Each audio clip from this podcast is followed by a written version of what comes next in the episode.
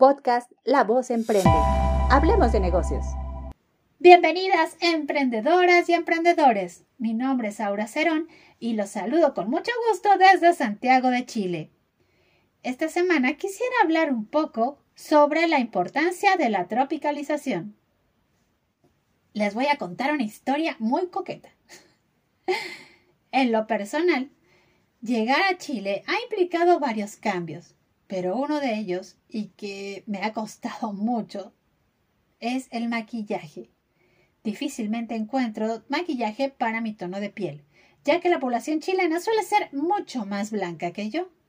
Y los productos que existen realmente no se acercan, pero ni tantito a mi tono de piel.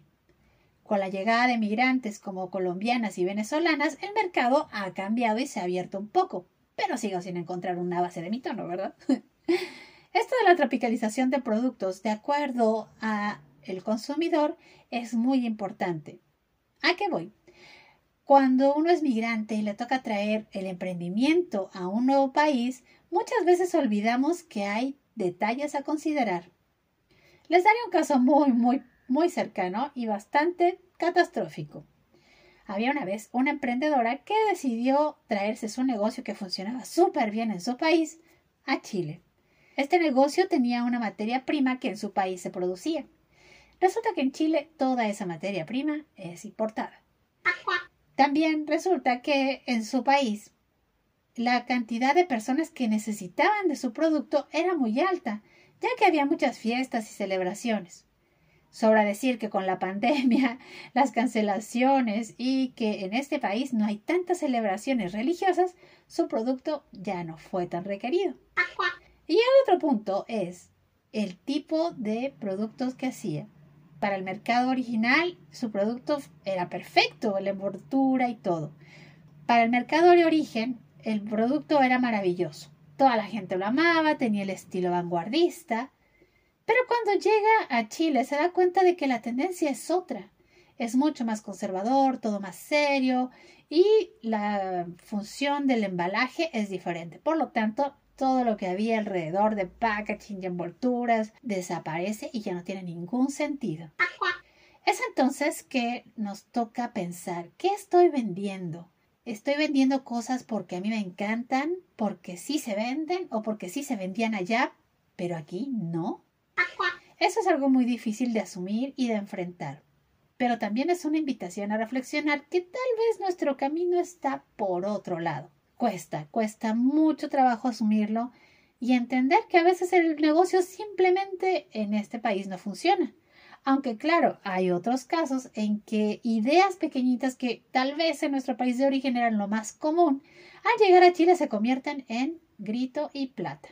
Tal es el punto, por ejemplo, de los jeans colombianos, levantacolas que dicen por ahí, que han tenido un éxito total, no solamente en la población migrante, que era principalmente su consumidor, sino también en el público local de las chilenas, que poco a poco se han hecho fanáticas de este tipo de ropa que realza atributos. Es entonces, emprendedor y emprendedora, que te invito a que antes de lanzarte de cabeza algún proyecto, siempre consideres, siempre consideres quiénes son tus clientes y cómo llegar a ellos si es que la forma en que trabajas, empacas o incluso manejas tu línea es la correcta.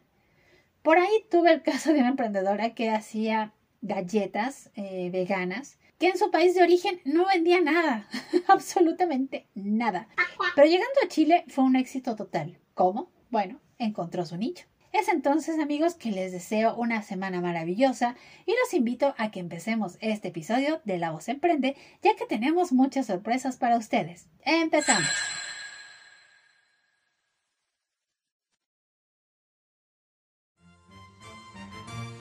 Del dicho al hecho. Un espacio para saber de refranes, palabrejas y curiosidades, a cargo del lingüista Luis Fernández. Hola Luis, ¿cómo estás? Bienvenido. Cuéntame, ¿qué hay esta semana? Hola, Laura, ¿cómo estás? Esta semana te traje la expresión ojo al charqui. ¿Al charqui? ¿Conoces el charqui? Bueno, en México hay algo que le llaman charqui, pero no sé si sea lo mismo. Es carne de burro como deshidratada, muy seca y muy, muy, pero muy enchilada. Así es, es un tipo de carne deshidratada, no necesariamente de burro en Ah, ¿no? Chile, ni tampoco eh, enchilada o con ají, ¿no? Ah, qué aburrido. bueno, pero igual es bastante sabroso, ¿ah? Si tienes la oportunidad de, de, ¿En serio? de comer charqui en Chile. Mm. Bueno, esta expresión sirve para advertir que alguien o algo debe ser supervisado con especial cuidado y atención. Ah. Por ejemplo, voy a almorzar, ojo al charqui con la entrada al local. Cuidado con las ratas. Así es. Hoy traen la tele que compramos, ojo al charqui con los repartidores. Ah, Entonces indica la idea de estar atento a alguna situación u objeto. Echarle un ojo a. Exacto. Esta expresión incluye la palabra quechua charqui o charqui, con la cual, como ya adelantamos algo, se denomina a un tipo de carne deshidratada cortada en delgadas lonjas que se sala y se deja secar, típico de regiones andinas y meridionales de América del Sur. Hablamos de Perú, Bolivia, Chile y el noroeste de Argentina. Mira tú. Esta técnica de conservación se remonta a tiempos precolombinos, como hablamos, eh, con la carne de auquénidos, guanacos y llamas especialmente, y luego se adaptó a otros tipos de carne con la llegada de los españoles, caballos, eh, vacas y eventualmente burros, como Chachito. ocurre en México, ¿no? Claro. Bueno, es que allá cualquier cosa que corra o vuela va a la cazuela. Bueno, como dice el dicho, debido a su plusvalía y faena para elaborarla y para que no fuese ro- eh, robado por animales o personas durante su proceso de deshidratación, entonces se entiende esta expresión de, de que es necesario que alguien vigile atenta y permanentemente el charqui. Ah. De ahí viene la idea de ojo al charqui. Alguien alguna vez en una clase comentó que su abuelita ponía los bisteces o los eh, la carne a secar y que no faltaba el gato, el perro, el animalejo que pasa y ¡chum! ¡Bye! Pues la ocasión hace al ladrón, dicen por ahí. Bueno, si están ahí, uno pasa y Pues sí. bueno, ¿y qué más? Bueno, eso sería todo por hoy. Ah, perfecto. Bueno, pues Luis, muchísimas gracias. Ojo al charqui ahí. Sí, ojo Con al el charqui. frío que hace un frío de los mil diablos. Exactamente, abriguémonos bien, ¿ah? Bueno, pues muchas gracias. Nos Muchas vemos. gracias a ti, Aura. Nos vemos la próxima semana con alguna otra palabreja, frase o curiosidad en del dicho al hecho. Muy bien, y seguimos con más en La Voz Emprende. No te olvides de seguirme en redes sociales, arroba auracadabra para Facebook e Instagram. Yo emprendo, la entrevista de la semana. ¿Qué tal? Bienvenidos. Esta semana tengo el gusto de presentarles a Pia Beatriz Arismendi Colborn. Ella es chilena, ingeniero agrónomo y trabaja como community manager de un lugar maravilloso que es la boutique del disfraz. Deben de saber que ella también tiene una carrera como cosplayer y hace unas cosas maravillosas. Tiene unos videos geniales y le vamos a dar un cordial y fuerte, fuerte aplauso. Bienvenida, Pia. Cuéntanos, ¿qué es la boutique del disfraz? Ah, digo, creo que es bastante obvio, pero creo que tienen unos servicios extra. ¿Qué hacen ahí? Mira, primero que todo, gracias por la invitación. Estoy muy contenta de poder compartir contigo, que te conocí ahí en el Impulsa, ahí todos los emprendedores rascándonos para poder salir adelante, ¿cierto? ¡Eh, ¡Fuerza, emprendedores! ¡Fuerza! en la boutique del disfraz Santiago tú puedes ser quien tú quieras ser. Y eso es lo mejor que puedes eh, imaginar, porque quiere decir que lo que sea que pase por tu mente está en la boutique.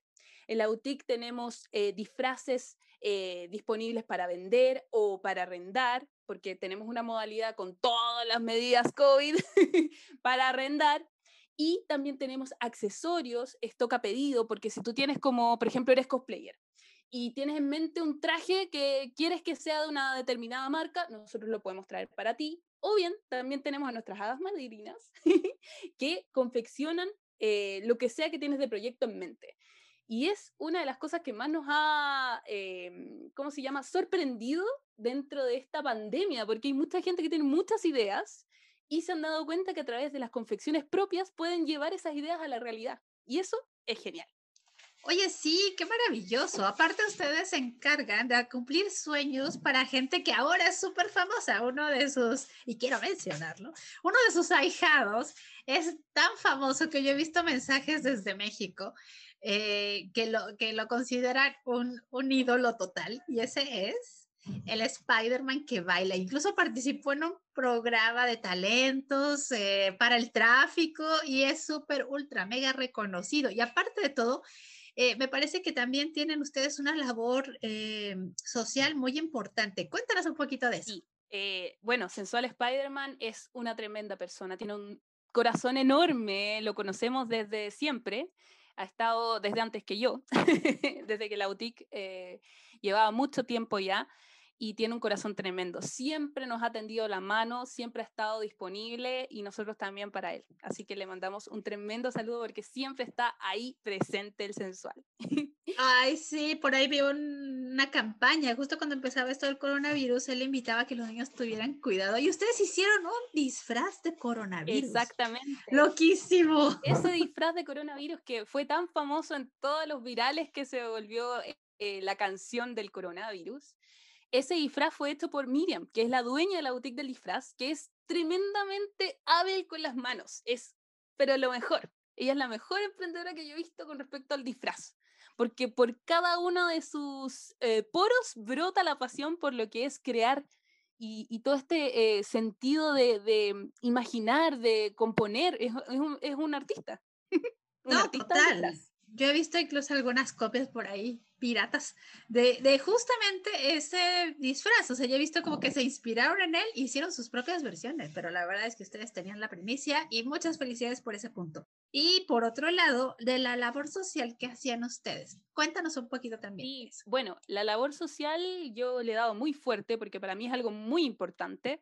Eh, por mi parte estoy en un voluntariado que es Acción de Gracias, Las Condes, y yo ahí tengo entrevistas con princesas. Entonces ahí los niños eh, cantamos juntos, hacemos puras locuras. Y la idea es, eh, bueno, con el apoyo de la UTI, que tengo los trajes y puedo interactuar con ellos. Y son niños que están en sus hogares, encerrados en toda esta pandemia, entonces es algo súper bonito. Y lo otro, cuando se podía salir antes de la pandemia, aunque no, hay uno, voy a dejar uno pendiente, pero antes de la pandemia eh, tuve la posibilidad con La Negra Cesante y otros cosplayers de ir al Hospital del Cáncer y estuvimos ahí y apoyamos a los niños. Eh, yo fui de Blancanieves. Ah, sí, que por cierto que es genial. completamente metida en mi papel, o sea, yo estaba en otra época, para mí me sorprendían las cosas porque obviamente ustedes comprenderán que Blancanieves fue la primera princesa, por tanto había un montón de cosas que yo no sabía dónde salieron, entonces yo decía, ¿qué es esto? ¿Qué? Y me sorprendían las cosas y eso hacía mucho más, y eso es lo lindo de ser cosplayer también, que uno se sorprende, te metes en el personaje y te te sales de esta realidad para vivir la realidad del personaje. No, y, es como vivir en un cuento. A mí me encanta eso porque dentro del eh, trabajo de narrador es también contar esa historia y ustedes la viven, o sea, ustedes se transforman en el personaje de cuento y eso es fabuloso, sí, me encanta esa parte. Y bueno, regresemos a la parte emprendedora. Una cosa me faltó, que es también el apoyo a Vive Niño. Vive Niño es una agrupación Cierto. Eh, de niños con cáncer. Y la idea es que estos niños, eh, la mayoría viene y se queda aquí en Santiago, porque son de región, la mayoría. y la idea es que yo los he apoyado incluso en pandemia. Eh, fue muy difícil cuando lo hice, porque era Navidad. ¡Wow, qué fuerte! Yo sabía que ellos lo necesitaban porque ese punch que se da en, las, en los eventos sube el ánimo de los niños de una manera impresionante. Se cumplieron todas las medidas, distancia y todo lo demás, y fue la señora Claus. fue la señora Claus para allá. Le dimos algunos regalitos de los voluntarios y todo. Los niños, es que no te puedo, no te puedo dimensionar cómo eso se reflejaba en sus ojitos que brillaban, en su felicidad. Finalmente es eso. Qué hermoso. Oye, y cuéntanos, la gente que nos está escuchando, ¿puede apoyar estas causas? ¿Puede unirse a este trabajo? ¿Algún otro cosplay que nos esté yendo? Eh, igual tú les puedes dar la información, me imagino, que te contacten con la boutique. Sí, se pueden contactar con la boutique del disfraz o me pueden escribir a mí, a Piaris Mendy, que es mi, mi, mi personal, mi personal cosplayer todo. Ah, o también pueden directamente contactarse con viveniño.ong porque ahí ellos siempre están buscando alimentos, los niños comen cosas distintas, entonces buscan alimentos, buscan donaciones, buscan de todo. Entonces, por cualquier día, uno siempre puede ayudar. Ay, qué bonito. Oye, y cuéntanos, dentro de la historia del emprendimiento, ¿cómo es que surge una boutique de disfraces? Mira, es muy interesante y nace de las hijas de Miriam. Miriam tiene dos niñas, ¿sí? ¿Ya? Romina y Pascal. Y resulta que, obviamente, cuando uno está en el colegio, tiene que hacerse todos los disfraces de las cosas que uno tiene que actuar, ¿no? Obviamente. Entonces, Miriam era tan genial que ya no solamente hacía los trajes de sus hijas, sino que también hacía los trajes de las amigas, después la amiga de la amiga y después la del otro curso. Le dijo, oye, ya sabes qué hace. Entonces de ahí surge la boutique del disfraz. Mira, una labor de mamá se convirtió en negocio. ¡Qué bonito!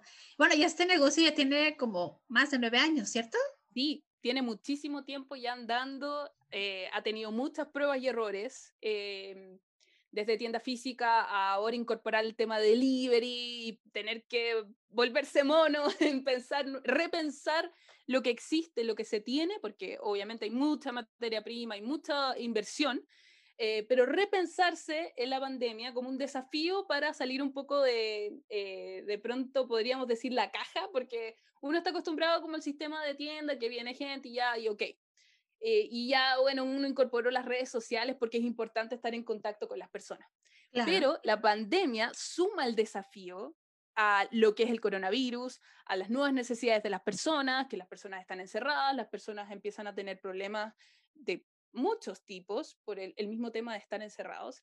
Y, por ejemplo, surge, eh, surgen las fiestas que hacen por Zoom y que se caracterizan como de época Sí. o cualquier cosa. Y es muy interesante y muy entretenido porque ese pequeño cambio en un Zoom con que se puso un gorro entretenido o incluso trajes. Hemos visto como fiestas que han hecho como con trajes así por Zoom. y ¡Qué ellos loco! Y qué buena idea, digo. es una excelente idea porque tú sales de tu caja, de tu casa, podríamos decir caja casa, y te vuelves a otro mundo porque pasas a ser ese personaje. Y para los niños, por ejemplo, es ser ese superhéroe. No, Entonces, es un maravilloso. importante, ¿sí? No, y romper la rutina de un encierro, de un estrés, de un nervio, de un miedo tan terrible que hemos estado metidos en esto que más de dos años, mucha gente está guardada en su casa desde lo del estallido. Ustedes, de hecho, estaban cerca de Plaza Italia, ¿no? Exactamente. Por tanto, nosotros vivimos todo el proceso. Nosotros vivimos todo el proceso eh, que fue de octubre, muy difícil, muy difícil. A veces nos teníamos que quedar ahí hasta tardísimo para poder salir, seguramente. Uy, sí, me imagino. Eh, sí, era bien difícil, bien difícil, pero seguimos, seguimos, seguimos, se- le seguimos dando como siempre, porque si hay algo que yo destaco de Miriam, que es la dueña, es que ella tiene un empuje enorme. O sea, eh, a ella no la vota nadie. ella sigue, y hay que darle y hay que seguir. Y nos surge una idea. Y nos surgió la idea de Santiago Carnaval. Santiago Carnaval Oh, Fue el último evento vi- en vivo que se hizo, porque después vino la pandemia. Sí, oye, no, es que se acabó todo, se acabó todo lo en vivo. Entonces, Pero lo bonito es que ustedes siguen con ese ánimo, con la alegría, eh, transmitiendo cosas súper lindas a través de las redes, lo cual se agradece mucho. De repente es como, pero ustedes como que se mantienen en una línea súper optimista, muy alegre, y eso alienta. Yo creo que también se comparte y se contagia. sí, nosotros nos hemos fijado que, por ejemplo, bueno, cuando ya fue la pandemia, eh, tuvimos dos eventos online. Uno que fue la Online Win, que fue todo, todo octubre y celebramos todos los días de octubre, con maquillaje, con entrevista, con lo- todo octubre. Y después, ya que nos fue bien con eso, porque a la gente le gustó, eh, hicimos eh, durante diciembre, celebramos Navidad. O sea, esperamos Navidad y todo, y ahí con mi dupla, que es el otro embajador de la boutique, eh, Ian Burton, que es sequísimo. Es el que hace el disfraz del sombrerero, es el que Oh, es sí. Santa Claus. Oh, bárbaro. Él él es genial. Y bueno, con mi dupla ahí hicimos todo lo que fue diciembre con Santa y la señora Claus y todo, y estuvimos esperando y hasta tuvimos una videollamada. Fue, fue mágico, fue muy mágico. Lindo. Y yo creo Qué que lo más bonito. fue que tuvimos un Zoom y un live con el viejito Pascuero. Entonces los niños Sí, lo vi. No, yo sí lo vi. sí, tuvieron la posibilidad de interactuar con él, pedirle las cosas y trataron de pillarlo porque le hicieron muchas preguntas. Oye, pero- sí. Sí, sí. Ian Burton es, pero demasiado seco, es demasiado seco, se lo sabe todo porque además todas las películas he visto como 68 mil veces, entonces... Eso es prepararse para un papel, caray. Eso es estar Sí. metido en el asunto. ¡Qué bueno! Oye, pero bueno, tú me estabas contando que eh, el camino del emprendedor, pues aparte de que ya llevan un buen rato, pues nunca ha sido fácil. De repente hay errores y algunos errores no son tan divertidos. Y es entonces que te voy a invitar a que pasemos a nuestra sección favorita. Metí la pata. Anécdotas de emprendedores. Metí la pata compartimos historias en donde uno mete la pata o a veces es el cliente y se tiene que solucionar de alguna forma creativa porque bueno, hay que reconocer que no siempre es uno, pero nos obliga a, como tú dices, pensar fuera de la caja y a actuar. Cuéntanos, ¿cuál ha sido una de esas metidas de pata que dices, oh, demonios? Mira, una de las metidas de pata grandes que fue antes de que yo estu- estuviera apoyando a las chiquillas fue con un disfraz. Un disfraz de Cruella de Vil, que tenía este Oh. abrigo así pomposo y todo, era, De era piel. hermoso. Ajá. Y nunca fue devuelto. ¡Ah! ¿No lo devolvieron? ¿Pero por qué? No. Porque ¿Le resulta gustó que mucho? le gustó. La verdad es que el problema fue que siempre los disfraces se trabaja con contragarantía. Es decir, tú cancelas el valor de tu arriendo más una un pequeña extra que se te devuelve cuando devuelves el disfraz, pero esa Ah, contragarantía no es que tú estás comprando lo que te estás llevando, sino que es No. la seguridad que uno tiene en el área del De que disfraz lo vas a devuelvas. devolver. Y el O problema que se, está- mancha, lo puedes arreglar, ¿no? Me imagino. Exacto. Entonces ahí estuvo todo el, el dilema de si funábamos o no a este cliente, porque resulta que pasó esto. Pero lo que yo conversé con Miriam fue, ¿cuál es el perfil de la boutique? Nuestro emprendimiento, ¿cómo es? ¿Es positivo? ¿Siempre estamos como con, con una vibra eh, que, que, que tira para arriba? ¿Sí? Entonces yo sentí que si nosotros hacíamos una funa o algo así, ¿qué ganábamos? ¿Qué ganábamos con una funa? Si lo que hicimos con esto es, pucha, perdimos un disfraz, sí, perdimos un cliente también, pero nosotros seguimos adelante. Y eso no nos lo paga nadie. Vaya, vaya. Oye, cuéntanos de toda la gama de disfraces que ustedes tienen, porque yo te he visto con disfraz de Star Wars, de Harley Quinn, eh, de princesas. Obviamente he visto muchos disfraces de princesas y hasta de coronavirus. ¿Cuál es ese disfraz que se vende más? El que ustedes venden como pan caliente. Me imagino que también hay temporadas, ¿no? El conejo de Pascua en algún momento, los viejitos Pascua era Navidad, pero debe haber uno que siempre se venda. El que siempre se vende es Spider-Man. Oh. cualquiera. Para Homecoming, chiquititos, medianos, grandes. PS4, de, de todos. O sea, Far From Oye, Home, pero- todos. Y ustedes deben de saberse las actualizaciones, ¿no? Porque no es el mismo traje en cada película, cada película cambia. Sí, eh, el último raro que nos pidieron fue el eh, que tuvieron, tuvimos que traer fue Iron Spider, que es otra, otra versión, porque hay universos alternativos y paralelos dentro de lo que son los cómics en Marvel. Yo soy bastante Claro. ñoña, eh, en- entre paréntesis, eh, soy bastante ñoña. Así que eso es algo también que he podido aportarle a Miriam, porque han llegado personajes también de anime, como de los yoyos. eh, nos hicieron hacer a oh, Jojo Naranja. Bizarre, Ajá, sí. Yo- Así que, bueno, eh, igual mi ñoñismo, que si bien cuando uno es más chico uno le hacen bullying, ahora sirvió, ahora sirvió. Ustedes Ahora te pensaban, pagan por ser ñoño, sí.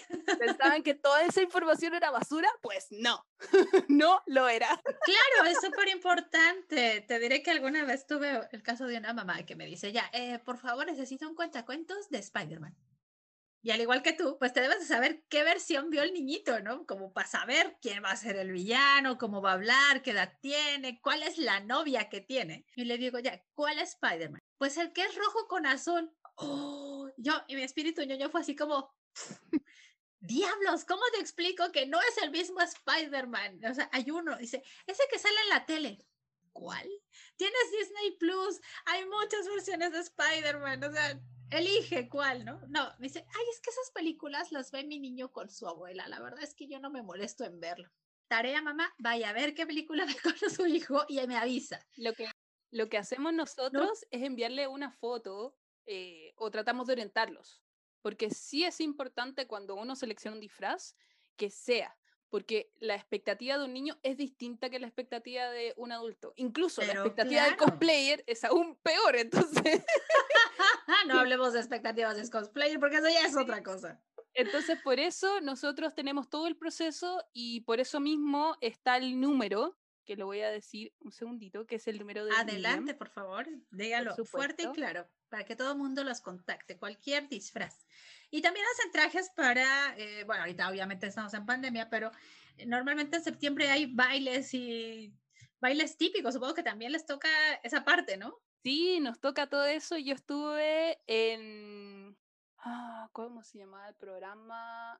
No me voy a acordar ahora porque eh, estoy en presión. Tú, tú, tú, que está Claudia Conserva. Ajá. Bueno, era un programa famoso para Era un programa. y ahí, ahí, aparecí de WhatsApp. Eh, y yo había ido solamente a dejar los trajes para las eh, animadoras, porque a veces hacemos canje y ahí también hemos tenido malas experiencias también para, para oh, emprendedores cuidado con los canjes. Cuidado con los canjes, hacer los tratos antes y dejarlos todo súper establecido, porque no siempre se cumple. Ellos sí cumplieron, pero no todos. Los no todos. O sea, se quedaron con los trajes. ¿o qué? Cuéntanos, cuéntanos de hacer chisme. Mm, no, no, más que chisme es eh, que no te mencionan. Y eso ah, qué mala onda. Porque la idea del canje es que tú haces un análisis como emprendedor de, eh, bueno, la publicidad que vas a adquirir, eh, cuántas personas vas a llegar, todo es eh, un, un, es, tú estás haciendo una inversión por algo, ¿sí? No es un regalo. No es gratis, sí, obvio. Además de que nos llegan muchos, muchos mensajes de influencers de qué me pueden dar y todo eso, y es como, bueno, primero me sigues, nos seguimos, claro. conversamos y que nos seguimos primero. Porque muchos llegan sin conocer la marca, sin siquiera seguirnos. O sea, ni siquiera tienen el follow de la página.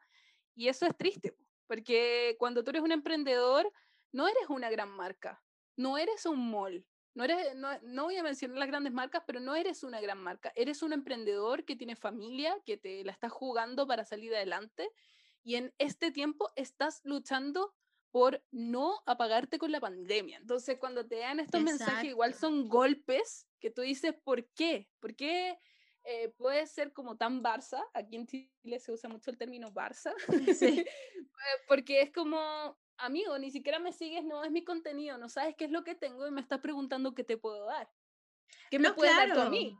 No, y sobran los casos, ¿no? Un tip importante que yo puedo dar es pedir las métricas. Eso es súper importante, porque cuando uno empieza con este proceso como de trance, porque claro, cuando uno es nuevo, cualquier cosa, para todos los emprendedores nuevos que están escuchando, dice, pucha, toda la, toda la publicidad sirve. Pero uno tiene que ser criterioso, porque finalmente toda, toda persona, todo influencer que se vincula contigo tiene que estar en tu línea en tu línea de marca, Exacto. que lo tuyo, porque finalmente puede ser muy famoso, pero si es un desastre, tú quieres también tener en tu marca ese desastre, porque finalmente va a ser como, oye, pero ellos, oye, ellos no eran la, la boutique y, fue y, no sé, eh, explotó una bomba, no sé, una cosa muy grave, pero puede ser cualquier no, claro, pero es que tienes que cuidar tu imagen también, porque tú ya te estás jugando nueve años de trabajo, ¿no? Y para ellos a lo mejor es súper sencillo y tienen sus seguidores y todos le van a aplaudir, pero tú quedas mal, ¿no? Y claro, hay que tomárselo en serio. Y eso es algo que de repente no lo ven. Ah, muy bien, perfecto, te escuchamos. Tengo el número para si ustedes tienen consultas, quieren hacer como una cotización o tienen un proyecto que quieren que se pueda materializar de alguna manera y quieren cotizar, este es el número porque es de Miriam. Así que tomen nota. más 569 más 569 82 39 0656. Repito, más 569 82 39 0656. Y ahí, con mucho gusto, Miriam les va a atender y los va a orientar, porque Miriam es seca, siempre tiene como esta parte ingenieril, como digo yo, de, de, poner como, sí, de poder en marcha este proyecto que tú traes y te dice, mira, pero si lo hacemos con este material o prefieres este otro material, y cómo quieres que tenga como un efecto más mate, un efecto más con brillo, sin brillo, ¿cómo? No, que, y eso mm, requiere tiempo, dedicación y también saber del asunto, o sea, no, no cualquiera. Así que pues muchísimas felicidades, ojalá que siga creciendo, que se recuperen pronto porque ha sido una etapa difícil. Este, me comentabas que tenían a nueve personas trabajando y ahora son mucho menos. pero siguen en la carrera, no, no se dan por vencidas. No, no nos vamos a dar por vencidas. nos hemos dado vuelta con esto del delivery, que tenemos delivery activo, para que no se preocupen, eh, y darnos vuelta con el tema de los protocolos COVID en caso de eh, algún arriendo, que hay mucho menos arriendo, ahora tenemos más confección propia, eh, principalmente es confección propia y mm, stock pedido y ventas. Ese es como el orden de cómo ha ido el, el, asunto. También accesorios, eso es importante. También tenemos accesorios porque hay muchas personas que dicen, ya, pero, pucha, yo no quiero como un traje completo, quiero como ponerme un gorro y que la gente diga, ah, mira, es del Oktoberfest, o no sé, lo que sea. También tenemos como gorros temáticos o máscaras, tenemos también de eso.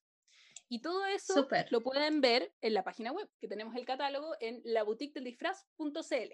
Perfecto, entonces todos invitados a seguirlos. Hay también, por favor, tus redes sociales para que todos te sigan por ahí.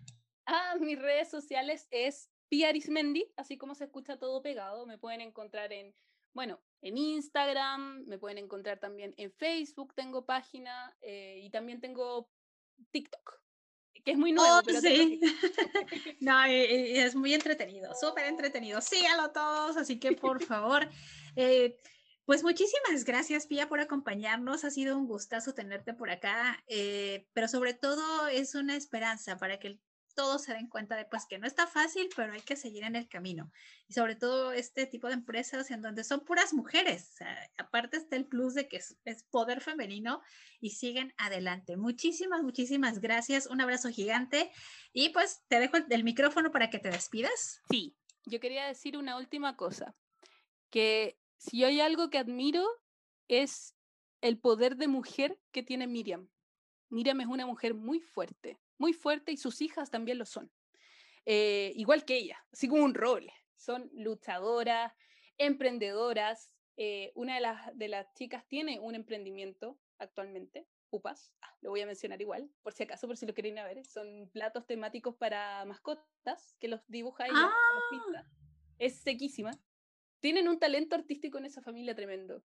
Y yo quiero dejar este mensaje, que si bien eh, la pandemia nos ha votado, hay que levantarse y no hay que bajar los brazos, porque siempre existe una oportunidad, una pequeña, un pequeño halo de luz que nos hace seguir adelante y lo más importante, cuando uno está ahí en el suelo y se cayó y todo lo demás, es cuál es la esencia de tu emprendimiento, cuál es tu pasión.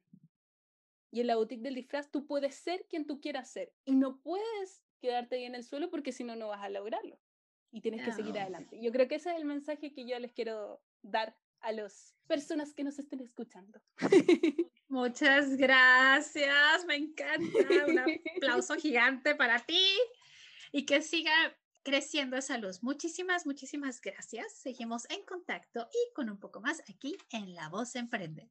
Sé parte de nuestra comunidad de emprendedores. Síguenos en Instagram y Facebook como arroba Voz Emprende. Y también tenemos un canal en YouTube, Voz Emprende. Hablemos de negocios. Y así terminamos La Voz Emprende. No te olvides de seguir nuestras redes sociales. Recuerda que hay mucho más material para ti en ellas. Arroba La Voz Emprende en Instagram y Facebook.